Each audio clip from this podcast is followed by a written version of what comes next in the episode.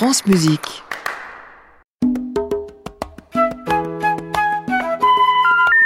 Ne quittez pas, nous allons prendre votre appel. Vous aimez Mozart C'est lequel? Le dernier. Faut dire que j'ai pas de peau avec la musique. T'en fais aussi? Moi, plutôt crevé. Vous voyez pas que c'est un peu réservé à une certaine élite France Musique, La 4 saisons n'est pas qu'une pizza. Saskia Deville. Je ne remercierai jamais assez un invité de me proposer de démarrer avec le voyage d'hiver de Franz Schubert. Sans doute l'un des plus beaux cycles pour voix et piano jamais écrits, le fameux Winterreise que Schubert compose en 1827, 24 leaders sur des poèmes de Wilhelm Müller qui racontent l'histoire d'un voyageur solitaire euh, qui, le cœur brisé, s'aventure dans la neige afin d'y trouver la mort et contemplant un corbeau volant en cercle au-dessus de lui, espère qu'il soit un présage de la mort. Voyage d'hiver qui s'achève donc de manière fatale, d'où sans doute son caractère sombre. Des chants vraiment terribles, des chants qui m'ont affecté plus que tous les autres, disait Schubert. Mais par quel génie est-il parvenu à y injecter autant de beauté et de lumière?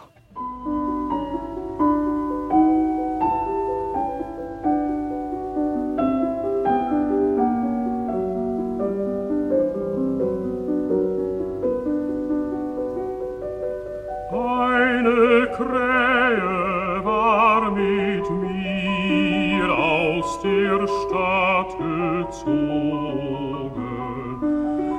ist bis heute für und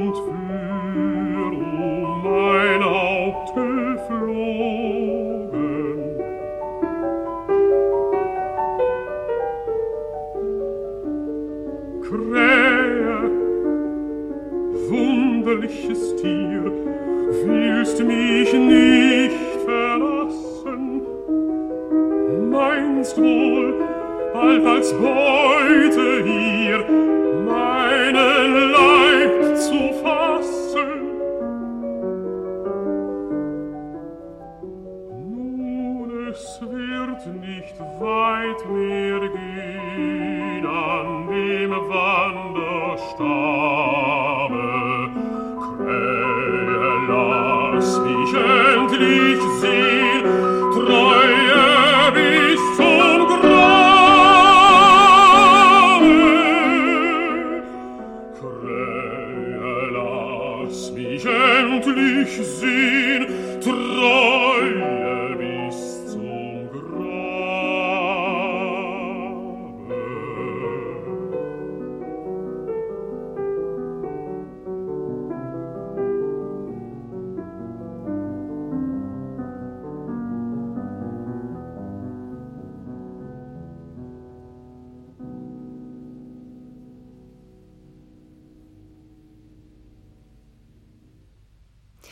J'ai le plaisir d'accueillir aujourd'hui en studio Eric Ruff, comédien, metteur en scène, scénographe, administrateur général de la Comédie Française. Bonjour et bienvenue. Bonjour. Et puis merci.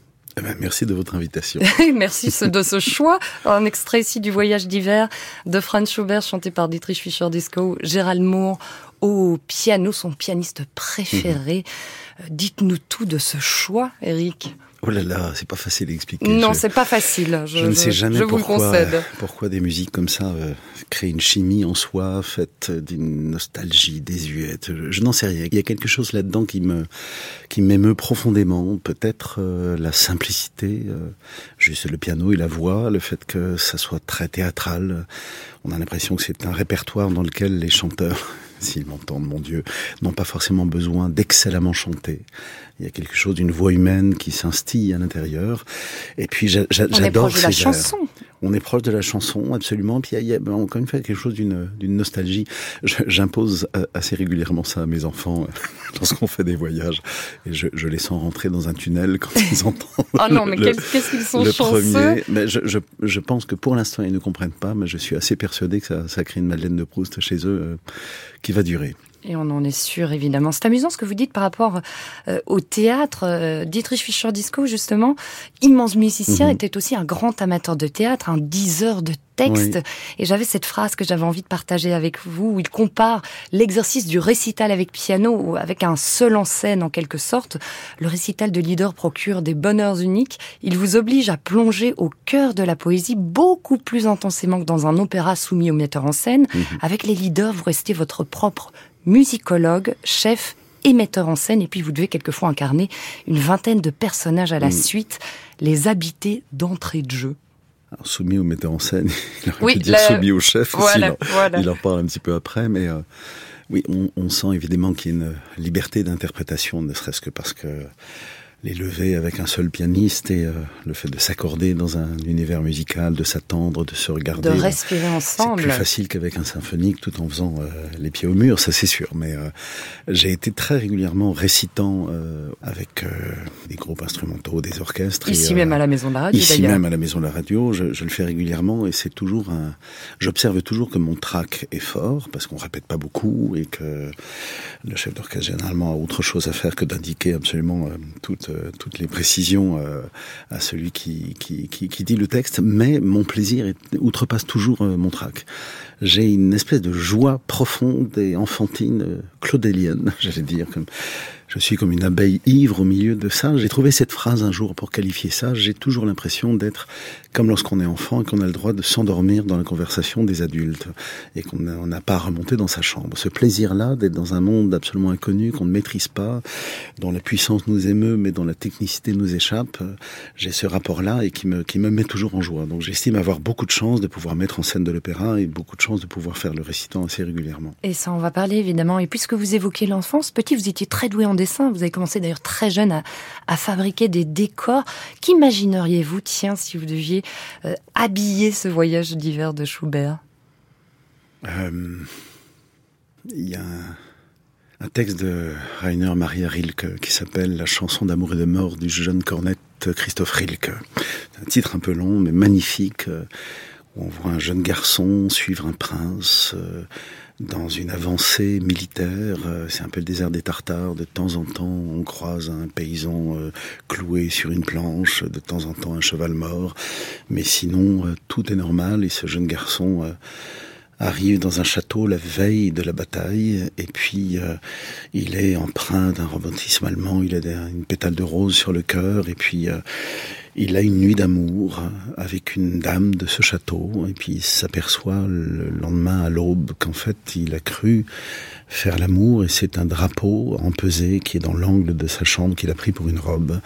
Mais il part plein de ce rêve d'amour et puis un peu comme Obélix, il oublie euh, d'attendre les forces armées qui sont les siennes. Et il galope, il galope, il galope et puis c'est les Sarrasins qui sont en face et qui ouvrent, euh, qui ouvrent leur, euh, leur, leur flanc et il rentre à l'intérieur et c'est dit d'une façon très pudique mais il est découpé en morceaux par des sabres qui sont courbes et sa dernière pensée c'est les jets d'eau de son enfance à Vienne, euh, les fontaines qui ont les mêmes les mêmes courbes que ses sabres.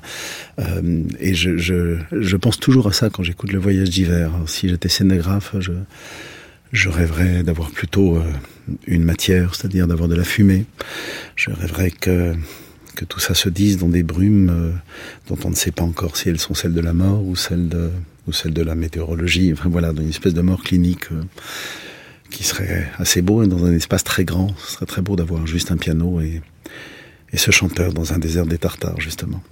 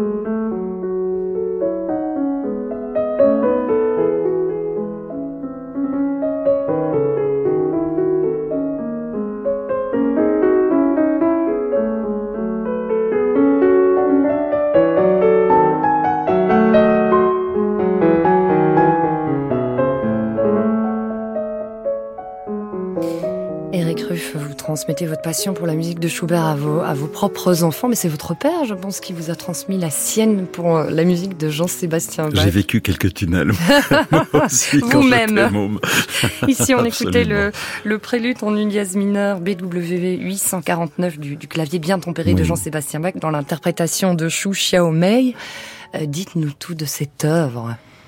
Alors ça, j'ai réécouté ça il n'y a pas si longtemps et euh, j'avais des lectures à faire où je devais choisir des, des, des de la musique et je suis retombé là-dessus. J'ai trouvé ça tellement tout a été dit sur Bach, mais euh, à quel point cette légèreté est profonde ou à quel point cette profondeur est légère, je ne sais pas comment dire ça, mais on sait qu'il y a quelque chose d'une stru structure mathématique absolument magnifique et en même temps euh, cette structure mathématique euh, flirte avec euh, une, une simplicité, une, une, poésie, un effleurement. Enfin, c'est quelque chose de. On a l'impression qu'il y a des, des des muscles saillants et soyeux dans cette dans cette musique, c'est quand même absolument exceptionnel. Et puis, il est vrai que mon père se piquait de factures de clavecin alors qu'il était cardiologue. Et j'ai eu la chance, je ne le savais pas à l'époque, mais de, de voir passer à la maison des Gustave Léonard, Pierre Antaille, etc., qui venaient dans cette ville de Belfort, de l'Est de la France, où il y avait effectivement peu de clavecins pour faire des concerts. Donc, euh, les, les, les clavecins de mon père étaient choisis et, euh, et il, il était une sorte de mélomane euh, obsessionnel et opiniâtre. Donc, Bach, Bach, Bach, Bach, Couperin aussi beaucoup, mais, mais, mais Bach, j'en ai énormément entendu et, et, je pensais être saoulé à, à force de tunnels parce que c'était des, des, cassettes, euh, des cassettes à bande à l'époque, mais euh, on allait de Belfort à la Bretagne, il y avait 1000 kilomètres et c'était euh, 1000 kilomètres de Jean-Sébastien Bach.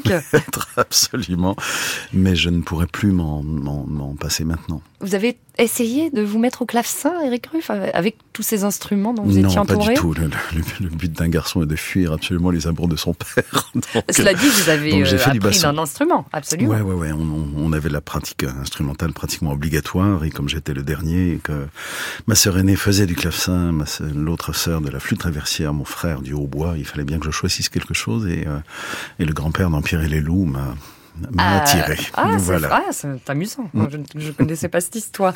Moi, ce qui m'intéresse aussi, c'est le choix de cette interprète, cette musicienne, Xu Xiaomei, qui a eu un destin, un parcours particulier. Elle est entrée à 10 ans au Conservatoire de Pékin.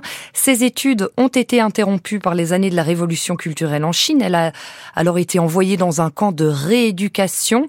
Et, et grâce, là, à des complicités, elle est parvenue à travailler, à continuer à travailler son piano et à se procurer cette partition pour pouvoir la, la partager avec ses camarades et la recopier des dizaines et des dizaines de fois euh, pour que eh bien tout le monde puisse s'y mettre à son tour. Donc il y a une, un, rapport particulier évidemment pour elle avec cette partition.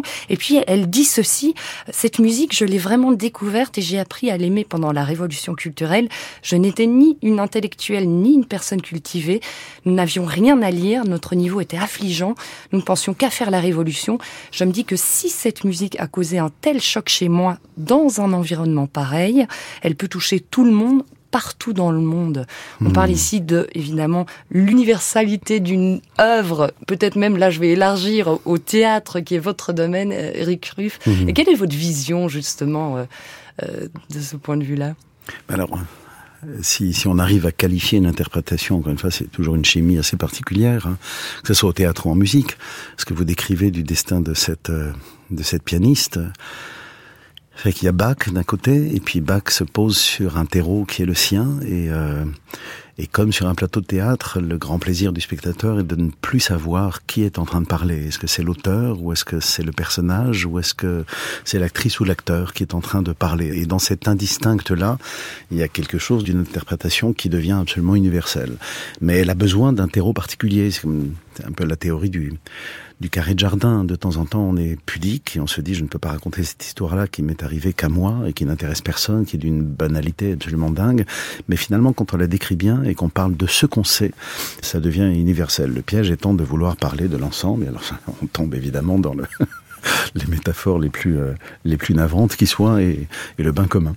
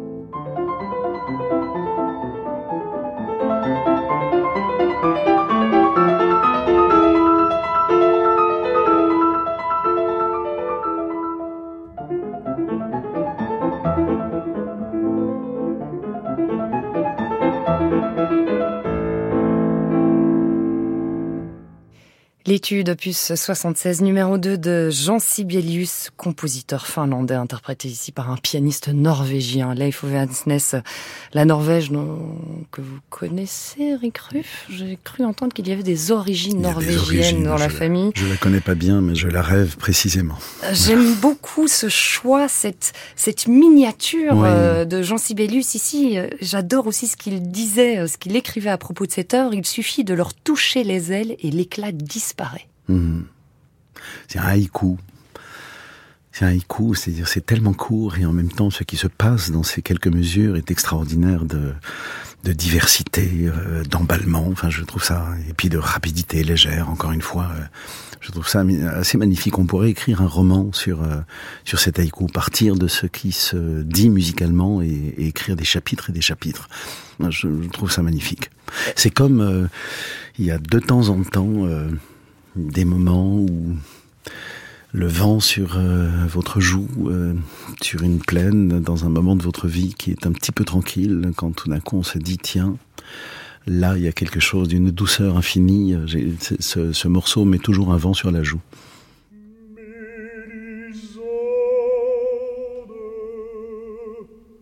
As-tu pitié de moi comme j'ai pitié de toi?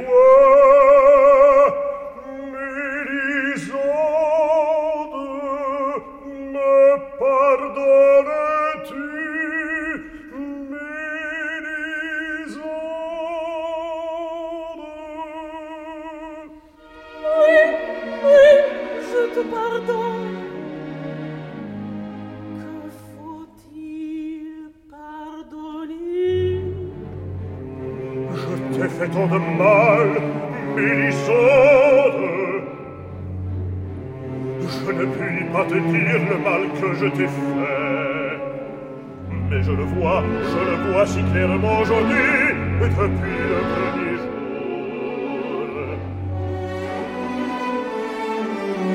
Et tout est de ma faute, tout ce qui est arrivé, tout ce qui va arriver.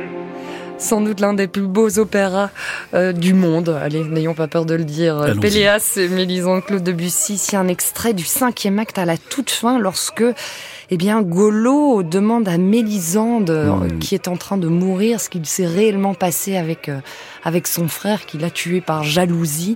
Euh, un extrait que vous avez choisi pour nous, Eric Ruff, avec euh, José Vandamme ici qu'on écoute avec l'orchestre philharmonique de Vienne, Claudio Abbado. Mm. Une œuvre bouleversante. Ah ben, c'est la rencontre entre le théâtre et la musique. euh, c'est Le une théâtre de des Maurice œuvres, euh, voilà, une des œuvres parce que c'est, c'est une, il y a une version théâtrale et puis euh, il y a une version avec un peu de musique et puis il y a cette version-là évidemment. Je l'ai pas monté au théâtre, mais j'ai eu tellement de bonheur de, de le monter avec Patricia Petitbon notamment et, Au Théâtre et des euh, Champs-Élysées. voilà, et avec Sir Simon C'était en, Kinside en 2021. qui était un golo exceptionnel. Quand je parle de comment comment les un homme ou une femme met de son âme ou de son intelligence ou de son humour dans un dans un rôle, euh, Sir Simon Kinside qui me disait qu'il ne voulait qu'avait chanté Péléas, qui, qui chantait Golo depuis des années, qui ne voulait plus le faire dans d'immenses salles, qui voulait le le faire dans des salles plus plus plus petites et qui euh, il était extraordinaire de représentation en représentation. Il chantait de moins en moins, il jouait de plus en plus. C'était euh, vraiment extraordinaire. Et puis j'ai choisi ce passage là aussi parce que me- me- veux-tu me pardonner? Et elle répond oui, je te pardonne. Mais oui, mais oui, je te pardonne. Que faut-il pardonner? Euh, Dramaturgiquement, euh, on pense toujours que les librettistes à l'opéra ont écrit ça sur des coins de table, etc. Et que finalement c'est pas très intéressant. Mais de la bohème à et Mélisande, ça par exemple, c'est une situation extraordinaire de quelqu'un qui a fait un crime, qui veut se faire pardonner, mais qui s'aperçoit que la victime a oublié Hmm. et, et ne sait pas ce qu'il faut pardonner. C'est- d'une violence extraordinaire, c'est une situation extraordinaire de théâtre absolument extraordinaire.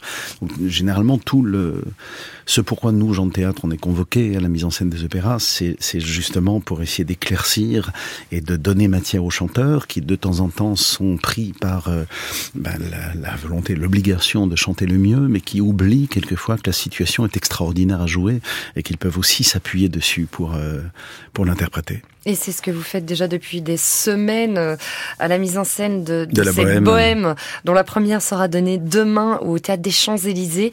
Euh, Mise en scène et scénographie. Cinq représentations, euh, je le disais, à partir de demain et jusqu'au 24 juin avec notre très cher Orchestre National de France aussi, évidemment, soulignons-le. Et puis, une petite annonce aussi de votre rôle au sein de la Comédie Française, puisque musique et théâtre se rejoindront également sur la scène du Oui, théâtre de l'Archevêché, de ce magnifique euh, festival euh, d'art lyrique d'Aix-en-Provence. Ce sera à partir du 4 juin.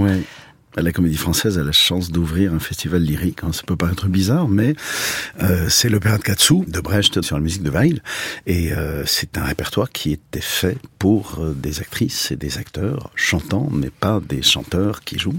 Donc c'est dans l'autre sens, et, euh, on est très heureux euh, de pouvoir porter cette œuvre-là. C'est Thomas Ostermeyer qui le met en scène. Thomas Ostermeyer qu'on a essayé de faire venir à l'opéra depuis très très longtemps, mais qui a une méthodologie tellement incroyable que voilà, il n'avait pas envie d'être euh, déporté de son mais c'est son répertoire à lui. Et puis euh, la Comédie Française, c'est la troisième fois qu'il travaille avec la troupe, donc voilà, ce, ce triangle des Bermudes merveilleux a fait que on va réussir à faire ça. Donc aller au festival ou, ou tout simplement aussi, si vous ne pouvez pas vous déplacer, euh, ce sera diffusé sur Arte Concert et à revoir en replay euh, euh, à l'envie. D'autres pièces évidemment à aller voir d'ici là à la Comédie Française. On va mettre toutes les informations sur la page de l'émission sur francemusique.fr. On va terminer avec euh, Marais.